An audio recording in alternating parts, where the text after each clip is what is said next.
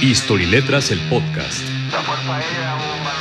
Some of the events or re- a repetition of the events Una producción de la Academia de Ciencias Sociales del Instituto Real de San Luis.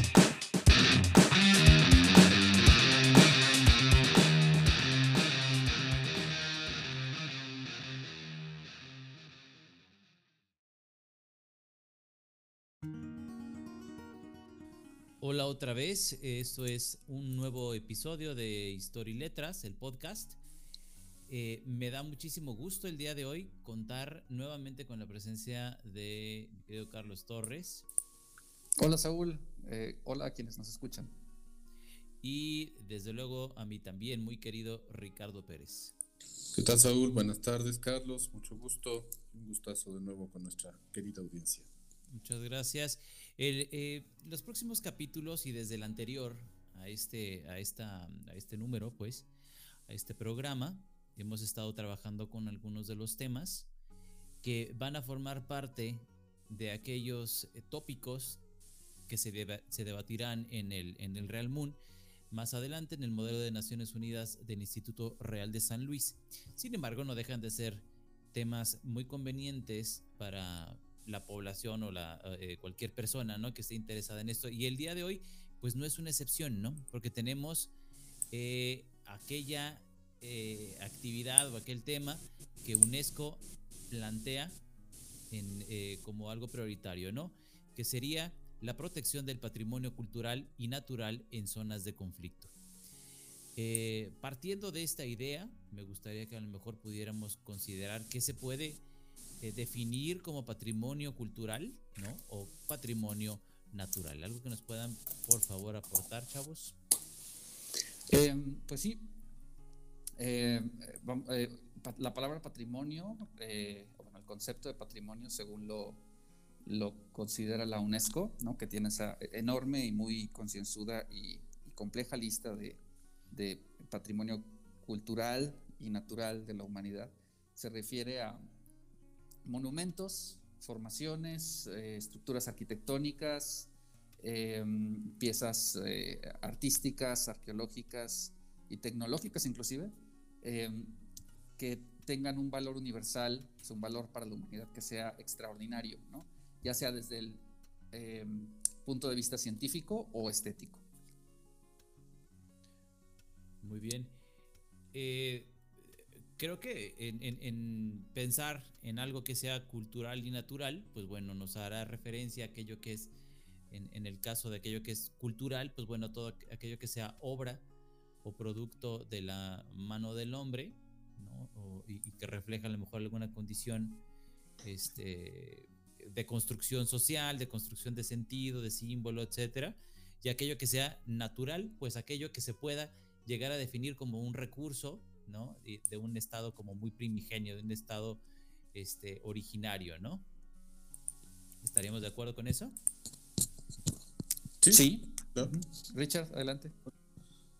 No, eh, claro, solamente este, eh, complementando esta idea, también este, al momento de referirnos a un patrimonio cultural, eh, no solamente nos referiríamos, eh, en dado caso, a vestigios de tipo arqueológico o ruinas, eh, sino también estaríamos eh, hablando hasta un cierto punto de la pérdida de ciertas costumbres, de ciertas tradiciones e incluso eh, la erradicación de, ciertas, de ciertos usos y costumbres mediante decisiones que tienen que ver con la, con la política o que tienen que ver con un conflicto. Eh, digo, ejemplificando un poco, es cierto que el, el caso más reciente de pérdida de, de patrimonio material arqueológico lo vimos en 2014, cuando el, Estado Islámico eh, llega, se calcula que llegó a saquear a unas 10.000 eh, piezas eh, de, de, las ruinas de, de, ¿cómo se llama? de Babilonia, eh, de, también de Palmira en Siria, y obviamente estas fueron comercializadas en el mercado negro, generando ganancias multimillonarias. Eh, pero también por otro lado tenemos eh, prácticas eh, como las que se llevaron a cabo en, en Sri Lanka y, y, el sur de la India en contra de un grupo étnico conocido como los tigres y los tamiles, en donde se prácticamente se, se buscaba o se, se llegaba a la, a la, erradicación de un grupo étnico. Entonces, bueno, esto tiene, está mucho más relacionado con una visión del genocidio, pero eh, bueno, el patrimonio no solamente es, eh, es material, también puede ser de tipo inmaterial, también puede ser humano. Aunque claro, eh, ahorita lo que más preocupa a las naciones y que está más relacionado con los tópicos que nuestros alumnos desarrollarán, tiene que ver con la pérdida de este material arqueológico, de vestigios que aportan una identidad histórica, cultural para los pueblos.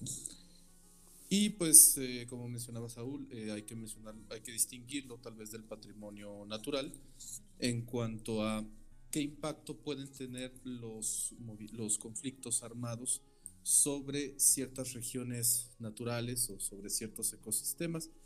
Mm, de bote pronto se me viene eh, un poco el, el, impacto que tuvo sobre la población de elefantes, por ejemplo, en, el, en, un país del sur de África, que seguramente nuestros alumnos investigarán de qué se trata, Zimbabue, en donde eh, pues casi la población de elefantes de ese país, Zimbabue, fue pues, erradicada, casi la de Mozambique también, durante un conflicto armado, una guerra civil, lo que trajo consecuencias ecológicas muy importantes, de esto estamos hablando de finales de los años 70, y que hasta esta década comienza la recuperación ecológica de estos países por el impacto que tuvo sobre la pérdida de, de las poblaciones de elefantes, por ejemplo.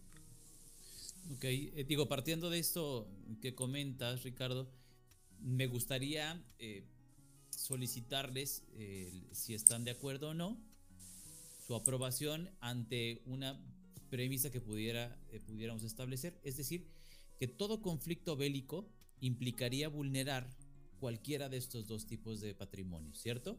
O sea, invariablemente se va a ver afectado alguno, alguno de estos dos, ¿no?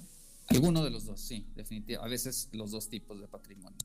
El, el, la afectación o la explotación o el peligro en el que, que, las áreas de conflicto suponen para sitios, para patrimonio natural es más indirecto, ¿no? El patrimonio cultural es el cultural tangible, ¿no? edificios, for, eh, monumentos y ese tipo de cosas, vestigios, es más tangible, ¿no? Las, armas, la guerra, las bombas, ¿no? Los bombardeos, todo eso, pues daña directamente ese tipo de patrimonio. En el caso del patrimonio natural es todavía más complicado, es más complejo, porque, como dijo Ricardo, ¿no? Por ejemplo, eh, la necesidad de recursos por parte de eh, facciones bélicas, de facciones rebeldes, de facciones contrincantes, eh, los lleva a tomar y abusar y explotar eh, de elementos naturales, como pueden ser minas, eh, fuentes de agua, presas hidroeléctricas, pero también fuentes animales, ¿no? Cuyos, cuyos ah, eh, derivados, ¿no? animales, criaturas animales cuyos derivados son muy valiosos en el mercado negro, tales como los cuernos de rinoceronte o los colmillos de elefante. Muy bien. ahora, la pregunta en este, en este sentido, y ahorita que tocas este tema, Carlos, eh, ¿cómo se evalúa? ¿Cómo podría uno evaluar entonces, a partir de esto, en, medio de un conflicto, cómo se podría evaluar este patrimonio natural? Es decir, ¿cómo podría uno reclamar fuera del, fuera del sentido común, ¿no? El decir, esto debería de estar protegido. ¿Cómo evaluarlo? Bueno, el patrimonio cultural y, natural, eh, los patrimonios culturales y naturales son, son invaluables, ¿no? O sea, eh, el valor que puedan obtener en el mercado negro o, el, valor de las piezas materiales, del material con el que están hechos, em, es, eh, es, es, un precio, pero no es el valor que tienen para la humanidad, ¿no? Ese valor es intangible, es, incalculable. Em, es porque lo consideran así un grupo de países que eh, reunidos en la, en la, UNESCO, ¿no? reunidos en la ONU, lo declaran patrimonio cultural o patrimonio natural eh, que consideramos que es intangible y por eso vale la pena ser conservado, porque eso también forma parte de la definición de patrimonio de la UNESCO. Eh, no nada más que sean de valor extraordinario, sino que merezcan ser, que, que, merecen ser conservados.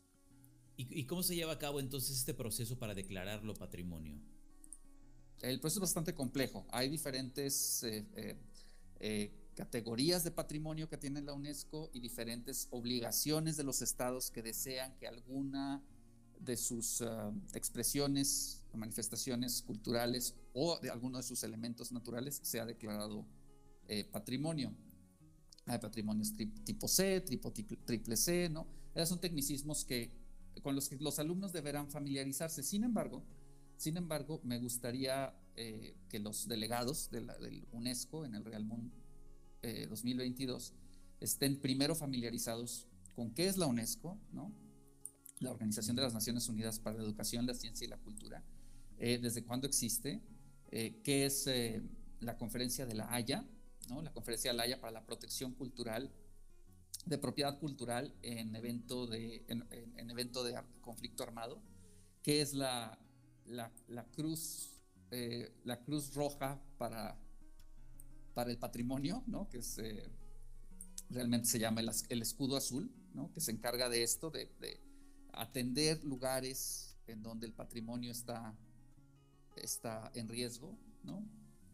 ¿Y cuál fue uh -huh. la muy importante decisión de las Naciones Unidas, la resolución de las Naciones Unidas eh, 2347 de 2017, ¿no? Eh, finalmente, aunque en, me en, en, medio de los conflictos armados, la, más desafortunada de las tragedias y pérdidas siempre son las humanas, ¿no? En todos los casos, no nada más, no necesariamente de vidas, pero también de estilos de vidas, eh, de desplazamiento, de despojo. Pues una muy desafortunada consecuencia también de estos conflictos contra la cual se, tiene que combatir, pues es la pérdida de patrimonio que nos informa a toda la humanidad de dónde venimos. Ok. Eh, ahora, eh, partiendo de la idea de que las pérdidas existen eh, sin, sin, temor a equivocarnos en todos los casos, ¿cómo puede interceder UNESCO ante esto? Es decir, ¿la función de UNESCO será entonces la de persuadir o será la de coercer? O a lo mejor tendrá que estar haciendo algún cabildeo por ahí como para interceder por estas zonas. ¿Cuál es la función en realidad de UNESCO ante estos casos? La función es, no es coercer, pero es, eh, eh, eh, es recordar a los países, llamar a los países, ¿no? Y finalmente los UNESCO, la UNESCO está conformada por los países que han firmado estos compromisos y, est y que se han unido a estas diferentes resoluciones, por las cuales se responsabilizan y se vinculan para proteger al patrimonio en caso de riesgo. Hay una lista, no es, no es cualquier patrimonio, hay una lista, la UNESCO, los alumnos deberán familiarizarse con ella también, la lista de patrimonio mundial en peligro o en riesgo, ¿no?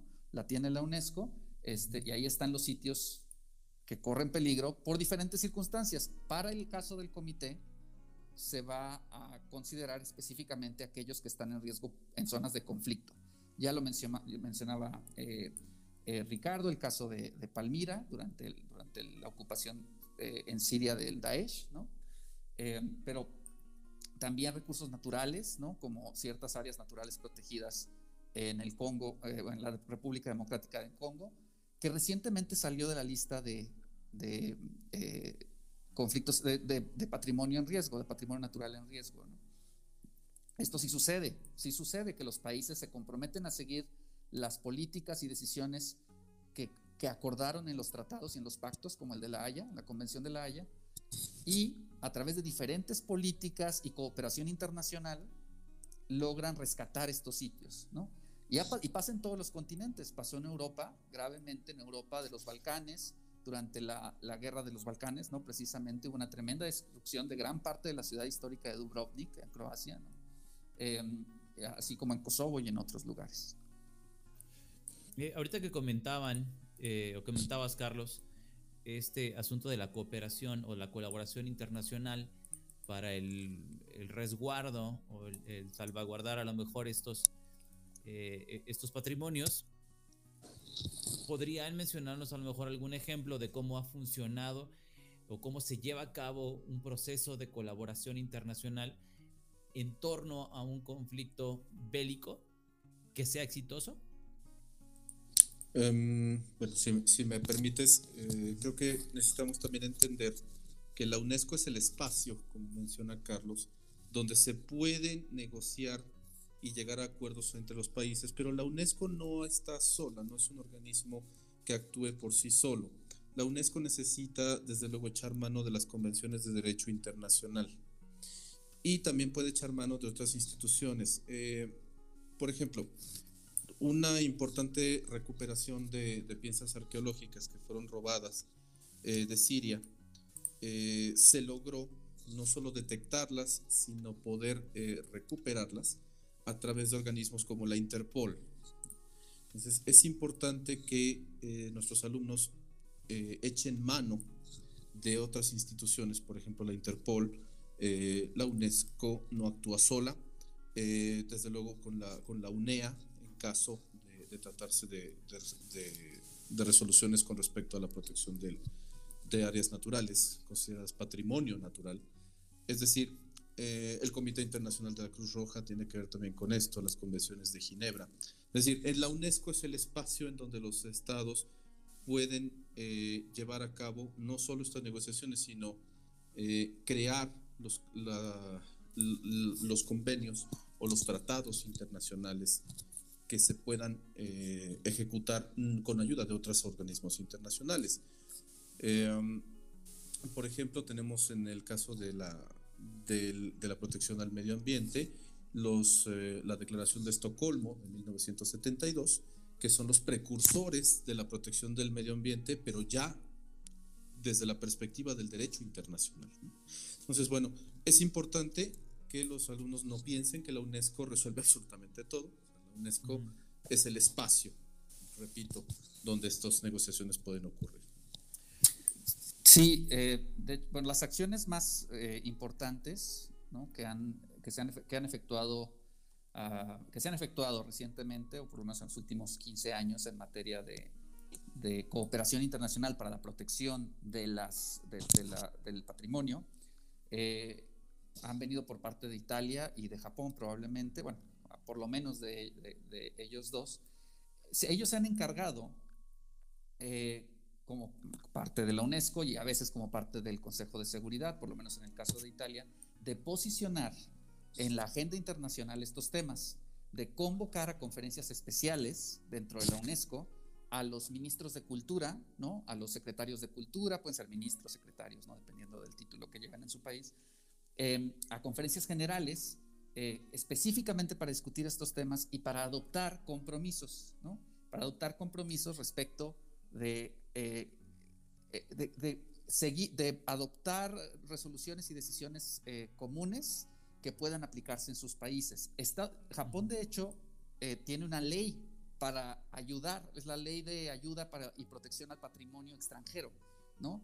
Eh, entonces, sorprende eh, eh, ese tipo de, visión ¿no? jurídica que se traduce en acción legal a través no nada más de, conferencias y de una agenda internacional, sino también a través de financiamiento y de cooperación financiera y económica con, no, no necesariamente con los países directamente, sino con organizaciones en otros países que se especializan en la protección de, y en la restauración del patrimonio es el tipo de cosas que los delegados deberán investigar. Muy bien, ahora, ¿qué pasa con los países que no han firmado ninguno de estos acuerdos? Es decir, este, ¿qué hace UNESCO? Se tiene que quedar de brazos cruzados ante a lo mejor un conflicto bélico que está este, teniendo consecuencias importantes en cualquiera de estos dos aspectos, el cultural o el natural. ¿Qué, pasa cuando eh, la zona de conflicto o el Estado en el que se encuentra la zona de conflicto no ha firmado ninguno de estos tratados o acuerdos para UNESCO, con UNESCO. Ese es el tipo de desafíos al que se van a enfrentar eh, los delegados, en, de, algunos de los delegados en el comité. ¿Qué, hacer para, ¿Qué hacer para incluir a estos países? Pero antes de eso, conocer y entender las razones por las que no lo están. A menudo estas razones tienen que ver eh, con que la el sacrificio o la explotación de sitios naturales, de, patrimonio natural o patrimonio mundial eh, o patrimonio cultural en estos países está ligado con una de las eh, más, eh, más eh, rápidas y oportunas fuentes de, crecimiento económico, ¿no? fuentes de explotación económica. Entonces, a menudo por eso no firman. Em, pero a veces las, las, razones pueden ser más complejas, pueden ser políticas o de otro tipo. Esas tendrá que investigarlas los alumnos y entonces tratar de ofrecer soluciones para que sí se unan estos países. Propuestas, por lo menos. Existen, si me permites aquí complementarlo, Carlos. Eh, recordamos este el caso más reciente, eh, Carlos, y a lo mejor aquí me pueden ayudar un poco con las fechas. A mediados de este año, México logró, mediante una negociación bilateral con Francia, la devolución de una serie de piezas eh, prehispánicas que habían caído en una subasta que se realizó sin que el gobierno francés mediara al respecto y era una subasta completamente ilegal a ojos del derecho internacional por la protección precisamente de los bienes, eh, bienes arqueológicos, bienes eh, culturales. Y México, mediante una negociación bilateral, logró la devolución eh, de algunas de estas piezas por parte del gobierno francés. Entonces, es importante entender que aunque existen los mecanismos de derecho internacional, existen las convenciones, como dice Carlos, en ocasiones todo queda eh, también en manos de la diplomacia. Y a fin de cuentas todo esto auspiciado por organismos como la UNESCO o auspiciado, eh, invocando ciertos tratados y conversiones, es que se puede llegar a una negociación bilateral o trilateral si es necesario, multilateral, eh, para la resolución o identificación de una serie de estrategias al respecto. países, por ejemplo, que están en guerra o que entran en una guerra civil, como que mencioné, Zimbabue, Mozambique, bueno, fueron países que al estar en una guerra civil solicitaron apoyo internacional para crear reservas ecológicas donde eh, la obtención ilegal de marfil pudiera ser contenida por esfuerzos internacionales al respecto. Entonces, bueno, la, la, la posibilidad de actuar de los gobiernos es bastante amplia, aunque no aparentemente no existan los antecedentes en el derecho internacional. Muy bien. Eh, ahora, hay una, hace, hace unos minutos, se habló sobre una lista. Una lista, a lo mejor, de, supongo, que a lo mejor de, espacios, de eh, contextos. La, lista de patrimonio mundial en peligro, así es. Exacto. ¿Cómo, cómo, eh, ¿Cómo se discrimina para determinar esta lista? Porque uno de los comentarios que escuché hace rato fue, esto salió de la lista. ¿No? Entonces, a mí me da la impresión de que debe haber una discriminación de lo que debe de estar y lo que no debe de estar en esta lista y cómo se puede considerar como prioritario o no. Eh, eh, bueno, ¿cómo, entra uno de estos espacios a la lista o de estos, este, uno de estos ejemplos de patrimonio a la lista, ya sea natural, ya sea, ya sea eh, cultural? cuando, cuando a través de un proceso que incluye un diálogo diplomático entre las autoridades culturales de un país y de la UNESCO, además de una misión de la UNESCO que asesora el estado del lugar, determina que está en peligro. ¿En peligro por qué? En peligro por falta de mantenimiento, eso es muy común, ¿no? Ese no es conflicto necesariamente, es falta de mantenimiento, el Estado no está atendiendo, bueno, o sea, no, se está, no está procurando el mantenimiento de ese lugar. Em, por sobreexplotación, sobre todo cuando se trata de un, de un de una patrimonio natural, ¿no? que a menudo afecta patrimonio eh, cultural, porque muchos vestigios arqueológicos están cerca de lugares eh, fértiles o de lugares que, en algún momento fueron eh, importantes para la producción agrícola, ¿no? y que siguen siendo lugares con esa vocación. Pero el más evidente ¿no? es el de, el de estar en zonas de conflicto. ¿no? El, cuando, cuando estás en zonas, cuando está, cuando está en una zona de conflicto, cuando está ocupada la zona o está próximo a ser ocupada por alguna fuerza eh, beligerante dentro de un conflicto interno o internacional armado, entonces se declara que está en la lista de patrimonio. Cualquiera de estos elementos, cualquiera de estas condiciones puede hacer que entren a la lista de, de patrimonio en peligro. A lo mejor eh, saliéndome un poco del, del tema, ahora me queda una, una, duda que igual ustedes me pueden ayudar a resolver. Vamos a suponer que en este lugar en el que estamos, San Luis Potosí, tenemos este... Yo noto que existe patrimonio natural o cultural importante que está siendo devastado, ¿no? Por alguna razón, por la actividad humana en cualquiera de sus formas. ¿Cómo hace eh, la ciudadanía, ¿no? Para poder gestionar un proceso en el que se le pueda declarar a esto patrimonio de UNESCO o patrimonio de la humanidad. ¿Uno como ciudadano puede hacer algo? Uno como ciudadano puede, sí, sí puede hacer algo. Como sociedad civil puede organizarse y presionar a las autoridades que tengan la capacidad diplomática, diplomática para emprender negociaciones con la UNESCO. Uno, no, uno puede también, como miembro de una clase política local o regional, Emprender comunicación directa con la UNESCO también se puede, sin embargo, las negociaciones oficiales y las declaraciones y los papeles y los trámites y las eh, conferencias oficiales se realizan con las, las, autoridades diplomáticas del país, ¿no? Entonces, eh, sí, directamente sí se puede hacer algo, pero finalmente queda en manos del gobierno del Estado, del país, este, todas las acciones formales. Pues y también... Qué complejo trabajo, ¿no? Qué complejo trabajo. Sí, sí, es muy complicado. Y mencioné Italia y a, y a, Japón, pero realmente quien, el, el, estado, el estado estrella, ¿no? En materia, en, materia de, eh, de, patrimonio, por lo menos diplomáticamente, es irónicamente Francia, que ya lo mencionó Ricardo. Y es cierto, es cierto, Francia, eh, una familia francesa que tenía posesión de piezas prehispánicas, efectivamente regresó, eran cuatro piezas prehispánicas, si no me equivoco, no, no conozco las especificaciones de las piezas, eh, eh, que las, iba a subastar y las regresó a México, las, las, las, se, las, se las dio a México. Estas piezas estaban en manos privadas, ellos tenían la libertad de hacerlo. Pero ahorita en noviembre se siguen peleando otras piezas que están por ser subastadas también privadamente, pero que son posesión de una galería privada. Entonces, en Francia. Entonces, eh, también hay, hay, hay, hay, que, hay que cuestionarle a Francia, aunque entonces un buen delegado de cualquier país realmente sabrá entender la diferencia entre derecho internacional privado, este, ¿no? a lo que tienen derecho sus ciudadanos, eh, si es su propiedad, ¿no? Eh, y a lo que no tienen derecho, y el derecho internacional público, ¿no? Como, es, como, el hecho de que algo esté en la lista de patrimonio mundial, cultural o natural, pues es competencia de toda la humanidad. Claro, ahora, ahora imagínate, ¿no? En una comunidad indígena, por ejemplo, que no tienen posibilidad a lo mejor de, acceder a, tener una actividad política o en, otros niveles, algo que una comunidad pudiera considerar como un patrimonio importante para su propia identidad, pues finalmente puede quedar pues prácticamente a la deriva y a merced de quienes no lo consideren así, ¿no? Es cierto.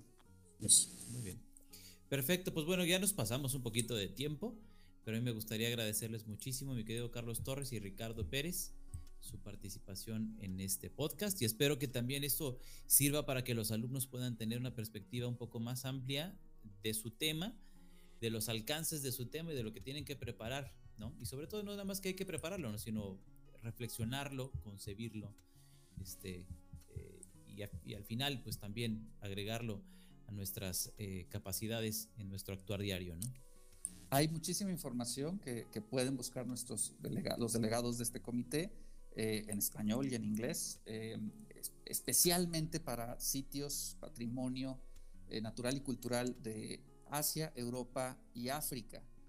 si encontraran algo de América Latina o de las Américas, sería excepcional, extraordinario también. Muy bien. Pues bueno, muchísimas gracias, Carlos. Gracias. Mi querido Ricardo, gracias.